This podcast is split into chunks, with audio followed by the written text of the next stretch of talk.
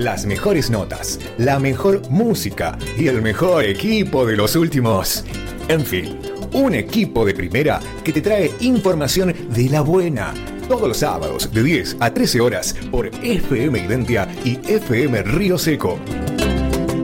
Bueno, venimos hablando de lo que de lo que está ocurriendo en, nuestro país, con lo que, con todas las novedades, los movimientos eh, en cambios de gabinete, la situación económica, y necesitamos un poco también de, de cierta ayuda, de cierto acompañamiento, de cierta mirada, de ampliación de nuestras miradas. Y para eso estamos en comunicación con Carlos Rielo, él es sociólogo, es economista, es un este, activo eh, eh, usuario de redes sociales también. Y a quien saludamos en esta mañana, Carlos Pablo Cufré, Cecilia Genovese, desde Miravoz te saludamos. Buen día Pablo, buen día Cecilia. ¿Cómo está? Muy bien. Bueno, muchas gracias por, por atendernos en esta, en esta mañana. Eh, llamar.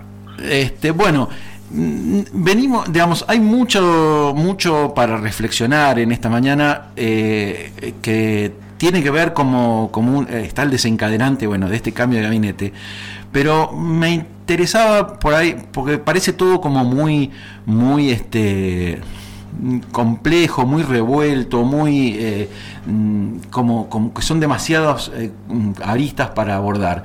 Y me gustaría como empezar a ordenar un poco eso para eh, también ordenar nuestra charla.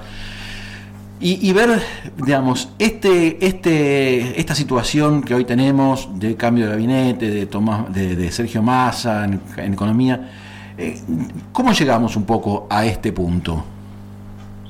Bueno, en principio esta es la consecuencia de, haber tenido un gobierno, una asociación ilícita de 2015 a 2019. Eh, Macri y su banda nos, nos dejó con una deuda gigantesca, tomó 108 mil millones de dólares de deuda nueva, eh, fugaron 86 mil millones de dólares y sacaron un crédito, sacaron un préstamo en el FMI por 57 mil millones de dólares, una cosa increíble. Somos el 60% de la cartera prestable del FMI, que se redujo a 45 mil por decisión del presidente Fernández, cuando paró este, la entrega de los desembolsos estos, ¿no? Ese es, ese es el marco en principio. y llegamos a esto por diferentes razones. Hubo gran falta de coordinación en el gobierno en algunas cuestiones, esencialmente en lo económico. Eh, las áreas no estuvieron bien coordinadas, claramente. Y hoy, bueno, recurrimos a una posición como que es la de el nuevo cambio ministerial, con más a la cabeza, que me parece, eh, en principio, es para ponerle unas fichas a toda esta cuestión, positivas, y, creo que eh, tenemos la oportunidad de, en estos 12 meses que restan antes de las primarias, se ratifique el rumbo por el cual comenzó el Frente de Todos, ya sea atendiendo a la parte social, claramente, pero también cuidar la cuestión macroeconómica, que las dos cosas se pueden hacer pero reitero, todo esto no es magia, ¿no? Todo esto es con sumo cuidado. Claro, sí, sí. Eh, hay, un, hay, hay un aspecto que, que siempre veo que, que, compartimos y que veo que siempre estás publicando, que tiene que ver también con el déficit de la, de la institucionalidad del Frente de Todos. Sí, es el punto de vista que vengo pidiendo, como siempre digo, desde cemento, ¿no? Este, o sea, desde hace muchísimos años, que era la institucionalización del frente de todos. Me refiero ya no solo como una herramienta electoral, sino como una herramienta política, una suerte de buró político. Recién ahora, casi con forceps, pero se dio, estamos se ha institucionalizado el frente de todos por el acercamiento de Alberto Fernández con Cristina y con Massa. ¿sí? El puente que se estableció con Massa y Cristina sirvió como para ahora tener un frente más institucionalizado. O sea, discutir las cosas como se deben discutir, cerrados, definir políticas de acción y a partir de ahí pasarlas a la sociedad. Lamentablemente fuimos testigos que las cosas no fueron así durante mucho tiempo, hubieron más peleas que acuerdos y desembocó un poco en todo esto. Con lo cual no es solamente eh, la herencia recibida, que fue nefasta, absolutamente nefasta, más la sindemia, digamos, las dos pandemias, la pandemia amarilla y la pandemia virósica, que sumado a la guerra genera toda esta situación. Solamente de energía nosotros estamos hemos gastado 7.500 millones de dólares en importación de energía. Con lo cual, eh, los ingresos que tenía el Banco Central por liquidación de, granos, que empezaron a escasear justamente, muy entre comillas, ¿eh? mm. Durante estas eh, últimas semanas, que forman parte de lo que yo llamo un golpe en proceso, que aparentemente se abortó, aparentemente, ¿eh? sí. eh, logró esta situación de, de financiamiento de la caja. Queda mucho por hacer, muchísimo por hacer, pero eh, apuesto a que las cosas van a ir bien. Massa entra con más exigencias que posibilidades. Eso también hay que tomarlo en cuenta. Acá no hay magia. Acá hay que hacer las cosas como corresponden. Hmm. Pero atendiendo claramente lo social, que es el tema más acuciante, y, y también ver la, la cuestión macroeconómica que hay que tenerla ordenada. Porque si no tenemos esa parte ordenada, por más que queramos, no, no se puede tener la cuestión social tampoco. Claro. ¿Qué tal, Carlos? Buenos días, Cecilia Genovese te saluda. Buen día, Cecilia. Em, entiendo por lo que decías que este, no, no estás de acuerdo con esta postura que tienen algunas personas del Frente de Todos de que hay que discutir las cosas a cielo abierto porque así la, vamos mejor. Eh, eh, cosa que coincido con vos en ese caso. Em, pero bueno, un poco volviendo a este tema político, ¿no? De, estas discusiones que terminaron eh, generando, según mi punto de vista, una debilidad del gobierno que habilita a que ocurran estas corridas este, tan feroces. a partir de este cambio que sí parece ser bastante más profundo que los que hubo antes, cómo se reacomodan los poderes de, los distintos integrantes del Frente de Todos, digo en particular eh, por esta asunción de masa como, bueno, esto que se discute, si es un superministro, un primer ministro, una cosa así, eh, en relación al poder de... Eh, ¿qué, poder le queda al presidente a partir de esto? ¿Cómo lo ves? Mira, a ver, vamos a separar un poquito la respuesta. Sí. Todo lo que fue se fue haciendo con referencia a discutir a cielo abierto todo, sí. lejos de ser una discusión sana, lo que sirvió fue para esmerilar al propio gobierno. Y el propio gobierno no es solamente Alberto Fernández, es también Cristina Fernández de Kirchner, y es también eh, Sergio Massa, y es también los partidos que integran el frente de todos. Ese es el primer punto no es sano, las discusiones así a cielo abierto no es sana porque porque la gente abajo que nos votó y los que no lo votaron especialmente, siempre estos tipos se están peleando todo el tiempo. Entonces, ¿qué previsibilidad le puedo hacer, por ejemplo, a alguien que pueda, quiere invertir o quiera... Hay, hay cuestiones que hay que cuidar, eso es fundamental. No se puede estar discutiendo todo el tiempo y menos aún esmerilando, eso queda claro.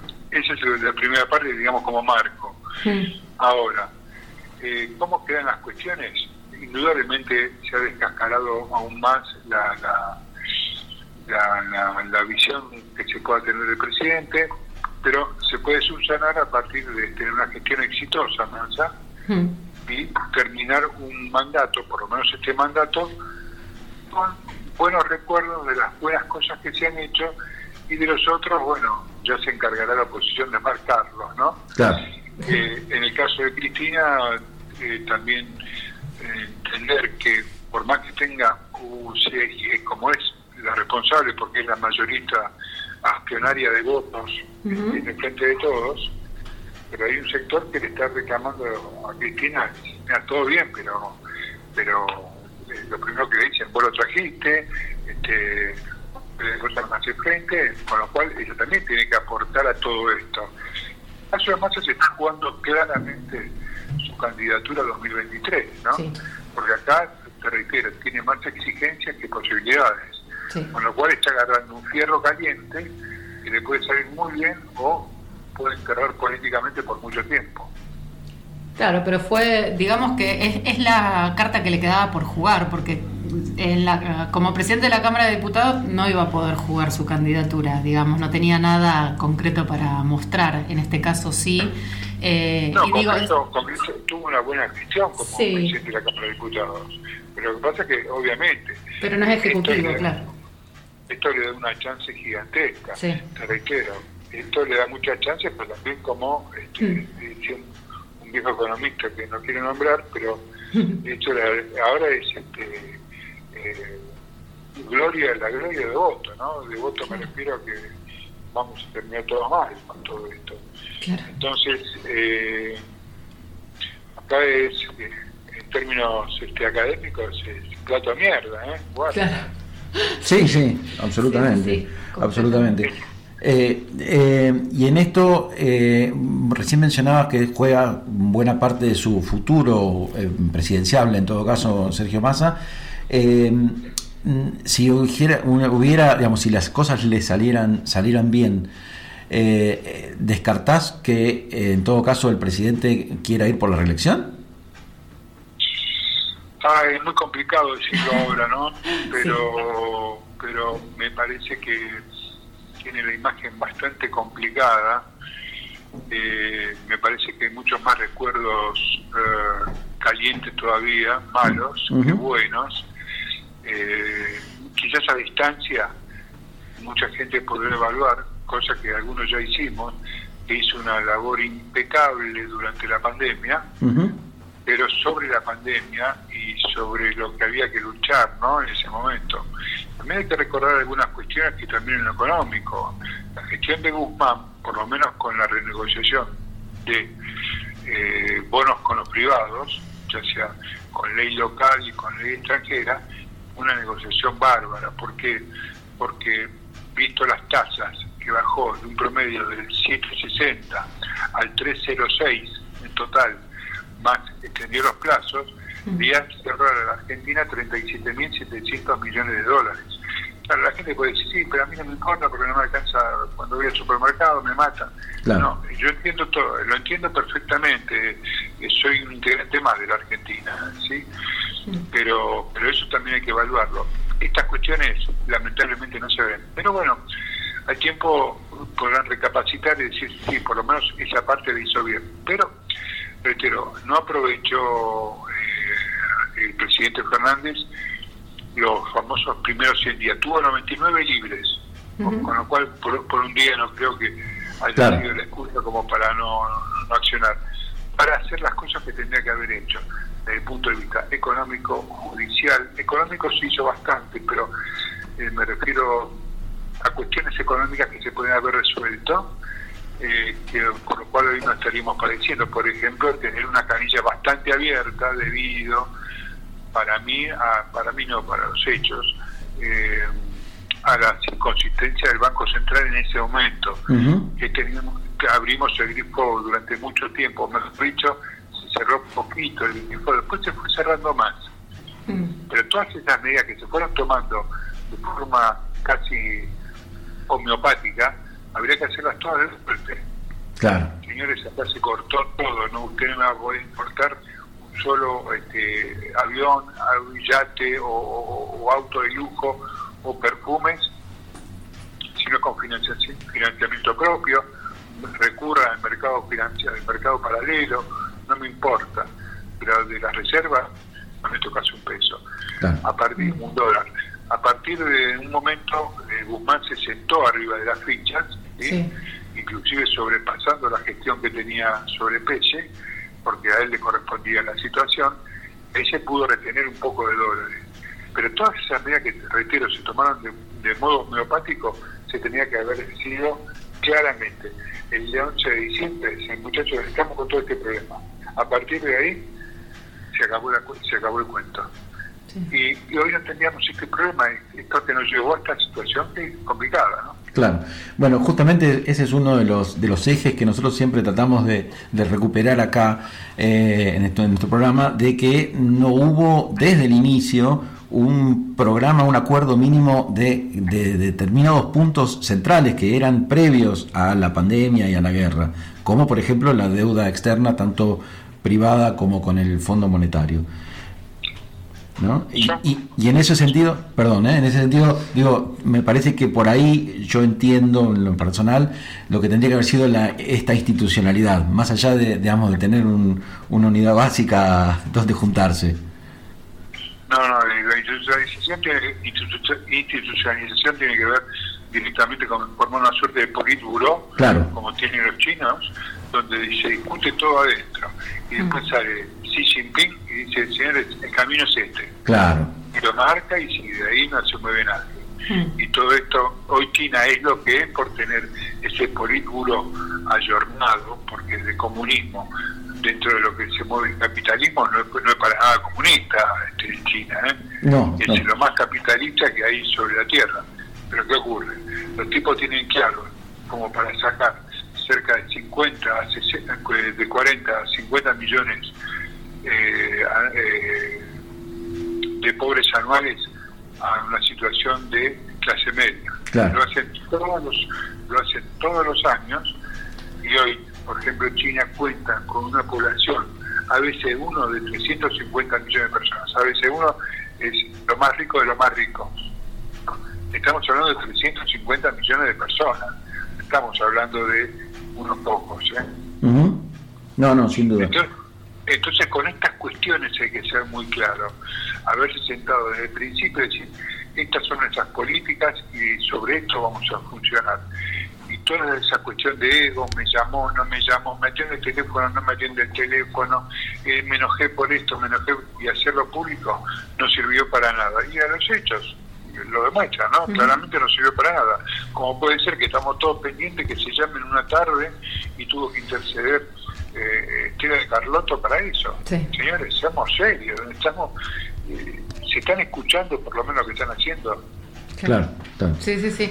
Ahora, a partir de este nuevo aporte de volumen político al, gabinete, eh, ¿cómo ves de acá en adelante las posibilidades de, aunque sea, reacomodar un poco el, despelote económico que hay? No, hay, grandes posibilidades, nos queda un año para las primarias.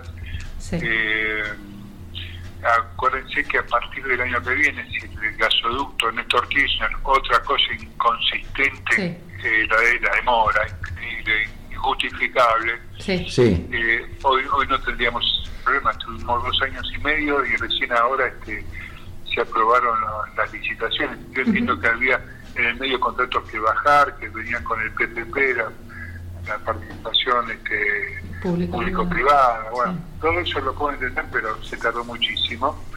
A partir de eso, no solamente no vamos a importar energía, sino que vamos a vender energía. Mm. Y en este contexto mundial, imagínate si hubiesen hecho las cosas rápidamente o, correctamente, hoy estaríamos absolutamente superhabitarios. Claro, claro. claro. Eh, y, realmente ahí sí, efectivamente, esto era otra de las cuestiones eh, centrales y, que, eran previas a, otras, a otras, a la pandemia y todas estas cuestiones que, que había que definir, avanzar y, y, resolver, ¿no? Sí, por supuesto, por supuesto, lamentablemente entramos en lo que yo llamo el periodo Filminas de, eh, esa es muy buena, ¿eh? De, Alberto Fernández, este, donde tenía el 80% de aprobación. Sí. Y era, el momento de tomar decisiones, en lo judicial, en lo económico, en lo social, rápidamente. Lamentablemente no se hizo, no se hizo. No se aprovechó. Se perdieron, los primeros 10 días y el periodo de Filminas. Y bueno, este, esto es así. Este, cada uno es artífice de su propio destino, ¿no? Eso está claro. Acá no hay magia. No, claro. No, no, por supuesto. Eh, una más, abusando de, tu tiempo. Eh, hay muchos, este, mucho gente que acompaña eh, al, Frente de Todos, que ha votado al Frente de Todos, en particular toda la línea kirchnerista. Más, más este, intensa, que dice, bueno, ahora se nos metió masa y no quiero esto para, yo no voté esto, Mm, en lo particular, digamos, eh, siempre estuvo, yo entiendo que siempre estuvo en la lista y siempre estuvo en, y, de hecho creo que la propia entonces Cristina Kirchner instó a que se invitaran mutuamente Alberto y, y, Massa el cafecito, aquel famoso, pero bueno, eh, ¿no estaba realmente Massa en el frente de todos o cómo es? No, eh, también tenemos que dividir un poco la respuesta. Cuando se formó el frente de todos, eh, el, primer, el segundo, el, sí, el tercero que lo integró fue justamente Massa. Me refiero, digamos, de los votos importantes, por llamarlo así, sabiendo que Cristina es la eh, accionista mayoritaria del frente en cuanto a, a caudal de votos. Eh, después Alberto, sin tener votos propios, pero sí con buen eh, diálogo con gobernadores, hasta ese momento por lo menos así era, todavía lo tiene en algún punto. Así que no, no nos podemos sorprender que esté Massa. Massa estuvo desde siempre, esto es así. Ahora que ocupe un cargo en el Ejecutivo y el cargo que va a ocupar, que va a ser muy importante, yo siempre, a ver, he a todos ¿no? que, entendamos una cosa. Eh, si vamos a tener, vamos a sacar, a desempolvar el álbum de los recuerdos, tenemos para mostrarles fotos de todo el mundo de un lado y del otro. Guardemos un poquito del álbum y digamos, che, mira, este, esto es lo que nos queda y enfrente tenemos a los otros caníbales, ¿no? También son caníbales. Eh, y tener cuidado con todo esto, porque si seguimos tirando de la cuerda, cosa que ya claramente Cristina no lo hace, de hecho, mm. Cristina está demostrando paso a paso lo pragmática que es. Mm. Eh, se junta con el embajador de los Estados Unidos, con se junta con eh, la, la, la, generala a cargo del Atlántico Sur, se junta hasta con Melconian mm. y está hablando inclusive de política bimonetaria, lo hace públicamente. Nosotros no podemos ser más kirchneristas que Kirchner, esto está claro.